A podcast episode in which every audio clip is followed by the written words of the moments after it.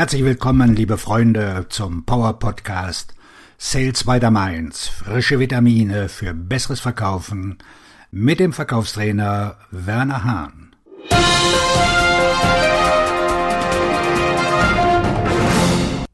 Das Thema heute Geben Sie nicht zu früh auf.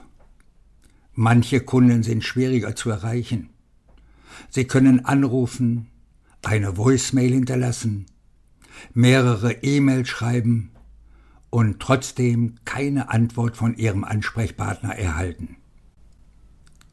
Die Akquise kann für Vertriebsmitarbeiter entmutigend sein, vor allem wenn sie Ziele auf Unternehmensebene verfolgen. Manche Vertriebsmitarbeiter geben die Suche nach dem Kunden ganz auf, weil sie glauben, dass es keine Chance gibt, ein erstes Treffen zu vereinbaren oder das Geschäft des Kunden zu gewinnen.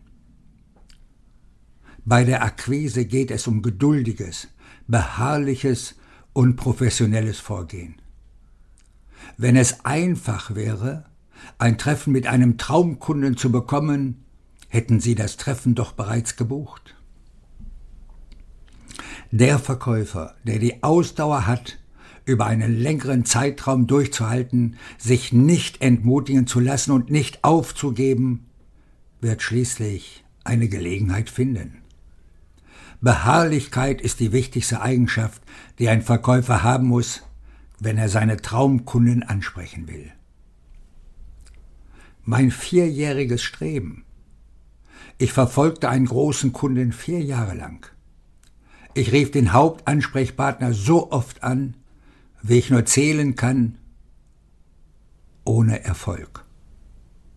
Mein Kontakt hatte kein Interesse an einem Treffen und war seinem derzeitigen Anbieter treu. Meine Kollegen fragten mich, warum ich immer wieder anrief, wenn der Ansprechpartner eindeutig kein Interesse an einem Wechsel hatte.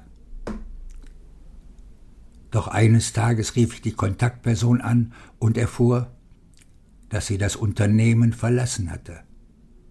Zwei Tage später saß ich dem neuen Entscheidungsträger am Tisch gegenüber. Ich verließ diese Sitzung mit einem Vertrag über 730.000 D-Mark. Zu früh aufgeben. Es lohnt sich nicht aufzugeben. Sobald Sie aufhören, sich um einen strategischen Kunden zu bemühen, haben Sie keine Chance mehr, dessen Geschäft zu akquirieren. Das ist eine schlechte Praxis. Denn um im Vertrieb erfolgreich zu sein, müssen Sie immer noch bedeutende Geschäfte abschließen. Warum sollte der nächste potenzielle Kunde auf Unternehmensebene, der auf Ihrer Liste steht, Ihre Bitte um ein Treffen mit offenen Armen und einem offenen Kalender begrüßen? Was die Sache noch schlimmer macht, ist die Tatsache, dass einige Konkurrenten, die nicht darauf reagieren, wenn sie ignoriert oder mehrfach abgelehnt werden, den Kunden weiter verfolgen. Wenn sie aufgeben, machen sie es ihnen leichter zu gewinnen.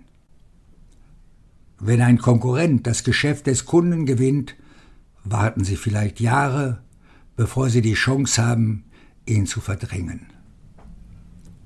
Sobald Ihr Konkurrent den Auftrag für Ihren Traumkunden ausgeführt hat, haben Sie kaum noch eine Chance, ihn zu verdrängen.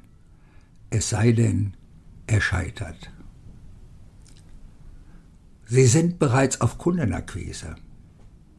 Wenn Sie bereits Akquise betreiben, Anrufe tätigen, Sprachnachrichten hinterlassen und E-Mails versenden, was macht es dann für einen Unterschied, ob Ihr Traumkunde Sie einmal oder neunmal ignoriert? Viele Verkäufer lassen sich leicht entmutigen und geben die begehrtesten Kunden in ihrem Gebiet auf, weil sie nichts oder gar nichts hören. Wenn sie lange genug warten, wird jeder große Kunde in ihrem Gebiet seinen Lieferanten wechseln. Dies geschieht, weil der derzeitige Lieferant keine neuen Werte mehr schafft oder apathisch geworden ist. Manchmal wollen Einkäufer den Partner wechseln, weil sie glauben, dass ein neuer Lieferant Ihnen bessere Ergebnisse oder mehr Aufmerksamkeit bieten wird. Es ist unmöglich vorherzusagen, wann dies der Fall sein wird, und wenn Sie die Betreuung eines Kunden eingestellt haben, während ein Entscheidungsträger beschließt, seine Optionen zu prüfen, werden Sie nicht eingeladen, sich mit den Personen zusammenzusetzen, die einen Wechsel erwägen. Abgelaufene Zeit. Es ist schwierig für einen Kontakt ein Treffen abzulehnen, wenn der Verkäufer professionell und hartnäckig war. Wenn ein hartnäckiger Verkäufer einen Termin bekommt, dankt ihm sein Gesprächspartner oft für seine Hartnäckigkeit. Käufer und Entscheidungsträger ziehen es oft vor, von einem hartnäckigen Verkäufer zu kaufen, weil er bewiesen hat, dass er die Zusammenarbeit mit dem Unternehmen ernst meint. Ein B2B-Verkäufer, der einmal im Quartal anruft, wird die Zeit eines Entscheidungsträgers wahrscheinlich nicht gewinnen. Die Zeit zwischen den Anrufen ist zu lang. Sie könnten von Ihren Kollegen hören, dass Sie den Kunden belästigen, was Ihren Chancen schadet. In Wirklichkeit sorgt eine kontinuierliche Kommunikation dafür, dass der Ansprechpartner Ihren Namen wiedererkennt. Aber um dies auf professionelle Weise zu tun, müssen Sie vielleicht Ihre Strategie ändern und Ihren Ansatz so verbessern, dass Ihre Chancen auf ein Treffen steigen. Wie Sie das Treffen bekommen, anstatt aufzugeben.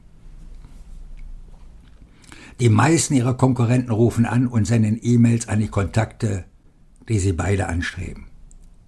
Sie sollten sich durch Ihre Kommunikation abheben.